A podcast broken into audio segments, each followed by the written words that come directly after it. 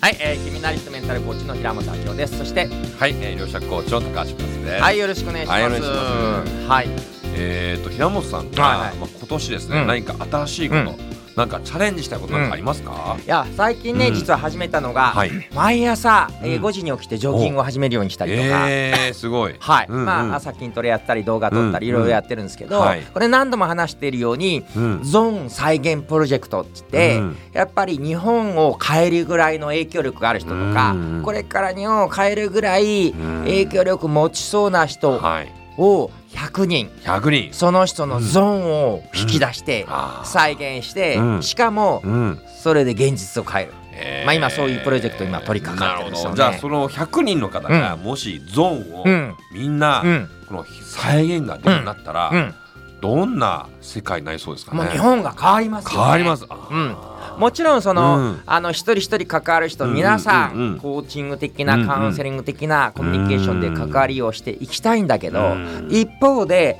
やっぱりそのたくさんの人に影響力ある人変わると世界が変わる、うん。まあ、分かりやすいのは、うんうん。例えば、えースティーブ・ジョブズとか、うん。マーク・ザッカーバーグとか、ああいう人が変わるだけで世界ってやっぱガラッと変わるじゃないですか。やっぱり影響力がある人が変わることで、たくさんの人を救えるんじゃないかなと思うんですよね。なるほど、まあ確かに、うん。やっぱりその辺のまあ、うん。まあその一般の方いますよね、うん。まあ、私もたまにそのまあ主婦とか、うん。まあ、コーチングしますけども、うん。もちろんあのすごく私はコーチング好きなのはいいんですけども、はい。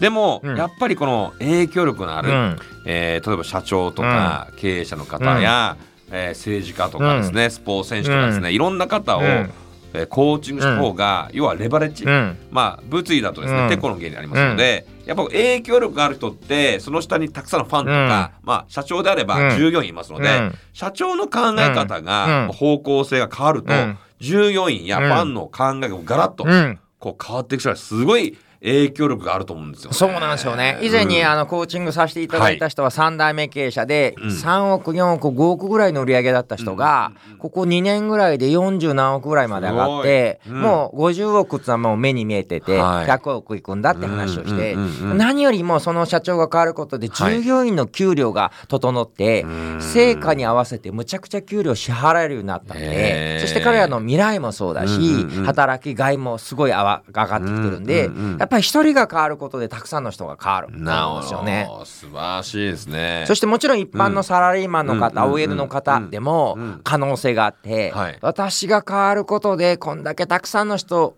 幸せにしたい。うん。その人を助けたいって思いの人はうん。もうどんどん応援したいなと思って確かにるんですね。そうですよね。まあ今は普通でも、うん。もちろん将来的にそういう夢があってですね、世界を変えるぐらいの影響を持ちたいという方は、もちろんこのゾーンの状態になれば、うん。すごいパフォーマンス発揮しますので。ね。ある主婦の方は、はい。え、私主婦ですからとか、うんうん。もうお仕事してないんで、うんみたいな感じで言ってんのに、はい。その人が変わることで、むちゃくちゃたくさんの人の影響力を語るようになったっていう方もやっぱいらっしゃるんで誰にでも可能性あるし、誰でもいつでも変われると思うんですよね。そうそうそう。今ふっと思い思い出したのがですね、はい。あの近藤真理さんというこんまりさんというお掃除で、はい。えーなんか片付けの仕方で本出した方が、今すごい影響力で、はい。もう日本で本も100万部で、はい。世界で1000万部、うん。えー広がって、それこう片付けのやり方のそういう、えーできるなんか資格かわかんないですけども、はい。そういう外国海外の方もそれみんな真似してやってるということを聞世いて、界を変えた影響力のある100人に選ばれましたよね。彼女はですよね。はい。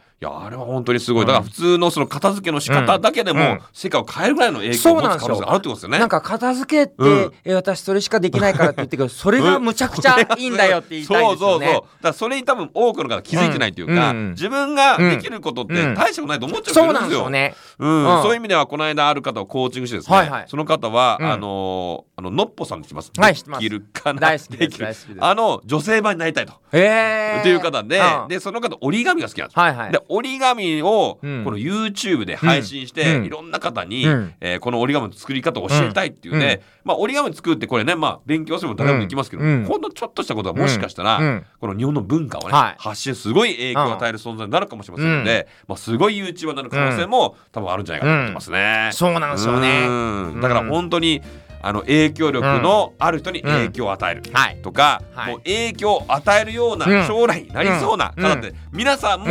じゃあなれると、はい。うん、だから私も元ミジンコ以下ですからね、はい。ミジンコ以下の時はさすがにそんな影響なかったんですけど、うん。でも、うん。皆さんにこうやってね、うん。こういったヒヒマラヤとか、うん。えー本とかうん。LINE アートで影響を与えてますから、誰もがうん。皆さん無限の可能性あるということをね、はい。えーぜひね、えー信じていただいて、はい。ぜひね皆さんの夢に向かって、はい。えーぜひあのそこに邁進していくといいかなと思いますはいね。そうですね、うん。ということで私は、うん。えー100人の方、ゾーンをね、はい。引き出してはい。再現する、まあ、うん。そんなプロジェクトがあるんで、はい。ぜひねまた機会があったら、はい。どっかでお会いできればと思います。はい、はいありがとうございます。ありがとうございました。はい